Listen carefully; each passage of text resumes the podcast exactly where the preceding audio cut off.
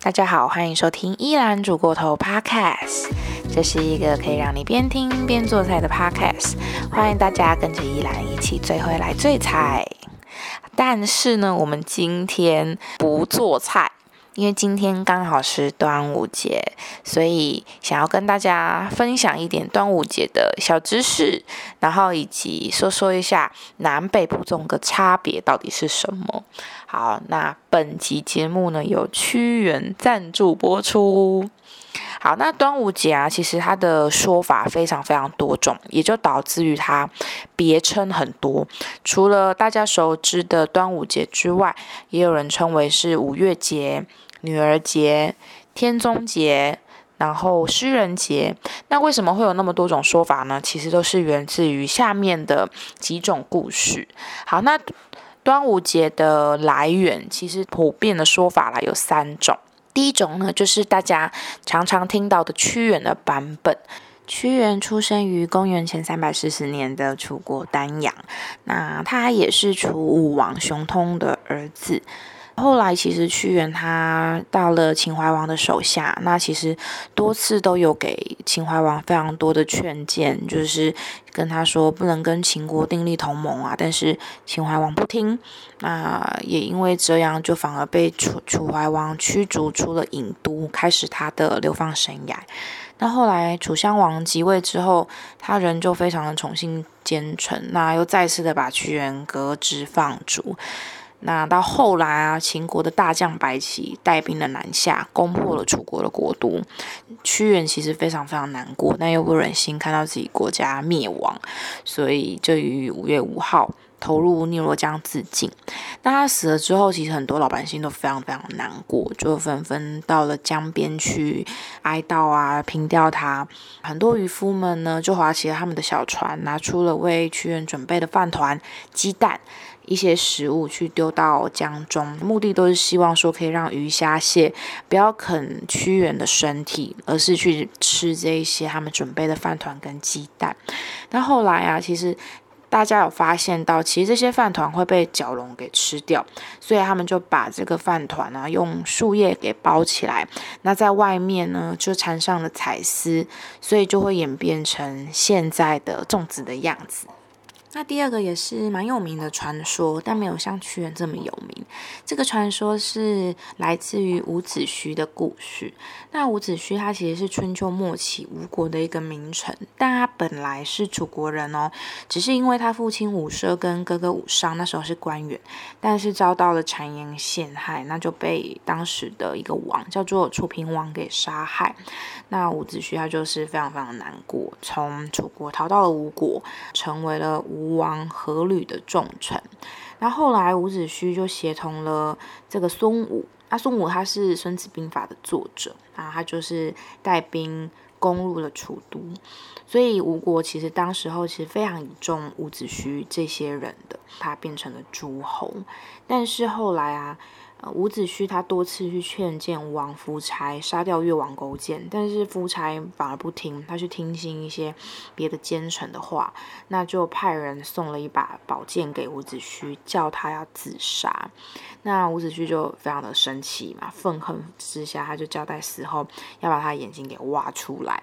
挂在吴国都城的城墙上，因为他要亲眼看到敌军入侵灭掉了吴国。吴王知道之后啊，就非常的愤怒，就把他的尸体投入了钱塘江。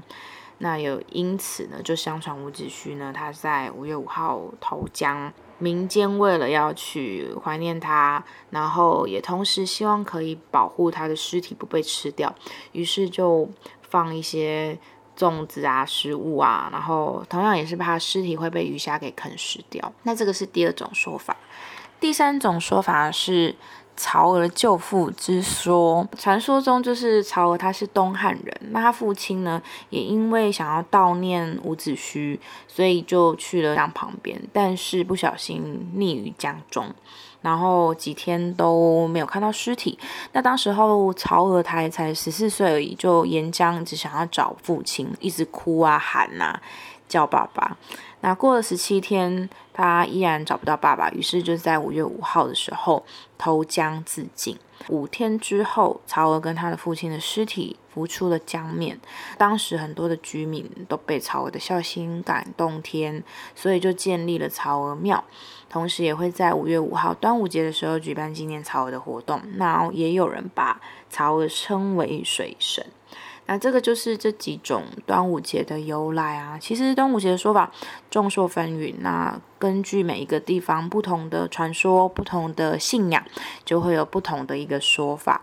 那其实大部分也都是会强调就是要祭祀祖先或者是祭祀水神，所以也都会去举办一些祀神的仪式啊。基本上就是一个端午各自表述。好。好，那再来跟大家聊聊南北部粽的差别。好，因为南北部粽呢，一直在大家都会互相的站来站去，但其实没有必要啦，因为每个就是粽子的做法，然后跟使用的原料其实不同，看你喜欢吃哪一种的，你就去吃就好了，好不好？不用争啊。那粽子的部分呢，其实大家会分几个面向，有一些差别。一个是粽叶，再来是米饭，然后再来是配料以及蘸酱，然后还有整体的做法都会不同。好，那首先呢，就是原料的部分啊，粽叶北部粽，它会去使用的是竹壳叶。那这竹壳叶呢，他们会先把它烟熏，烟熏了之后，竹壳叶呢会硬，而且比较立体，比较挺。那因为竹壳叶它的纤维有稍微比较粗，所以不太适合用。呃，煮的只适合用蒸的，因为如果你用煮的话，有可能它纤维太粗的部分，那个米饭就会掉出来，所以比较适合是用蒸的。啊，那南部粽呢会用梦中竹叶，梦中竹叶它的纤维是相对于竹科叶比较细一点的，那叶片也比较柔软，所以你整个粽子放到水煮啊，其实都不怕馅料会溢出，所以这个是南北部粽在粽叶上使用的差别。那米饭的部分就又有一些差异了，北部粽使用的是隔一年的长糯米。那它比起南部粽使用的生糯米呢，粘性要再低一点，所以呢，它即便是去跟着馅料一起炒熟，都还是可以保有米饭那个粒粒分明的一个口感。那南部粽的话，就会是把生糯米啊泡到水。那泡水之后，它会是吸收比较多的水分，米饭会稍微比较软嫩一点。那它再跟着腌制过或者炒过的馅料一起下去水煮。那水煮过后的这个糯米啊，它会变得比较 Q 弹，然后剔透光滑，入口呢也会稍微比较温润、软稠一些。而且啊，这些米它因为跟着食材一起下去蒸煮嘛。它可以更充分的去吸收馅料的香气，还有竹叶的这个香味。那这个是米饭上面使用的一个差异。那在配料部分，北部粽就是很喜欢加虾米啊、鱿鱼干呐，还有葡萄干。那南部粽的话，你打开你一定会看到花生，因为花生它其实是跟着米饭一起下去煮啊，它会变得更加的松软，所以跟米饭的那个口感是很贴近的，然后你会吃起来会比较舒服。那同时你也会吃到像是咸蛋黄或者是香菇，所以这个是南北部粽配料上有点不一样。那肉的部分，其实北部粽比较喜欢用的是五花肉，就是真的跟北部人在吃卤肉饭一样，就肥肥肉部分比较多啦。那南部粽就会比较喜欢用瘦肉一点的部位。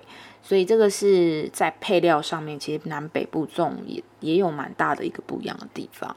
那蘸酱的部分呢，因为北部粽它是习惯先将糯米跟这些配料先一起炒好。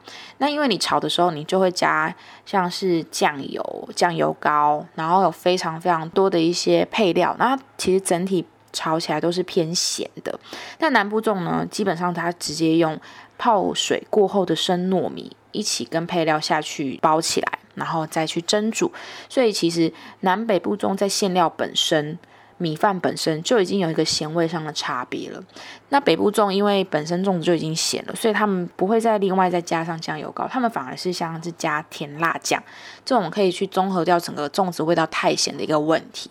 那南部粽因为粽子的本身呢比较不会那么的咸，所以它会加花生粉，然后再配上酱油膏，整体就是一个又甜又咸的一个口味。所以整体下来，其实就会从粽叶啊、米饭啊、配料啊、蘸酱啊，然后到热法，就会有一个比较大的差异。哦，当然有一个东西也忘了刚刚跟大家说，就是他们的热的方式。南部粽基本上就是用水煮的，北部粽基本上就是用隔水蒸的方式。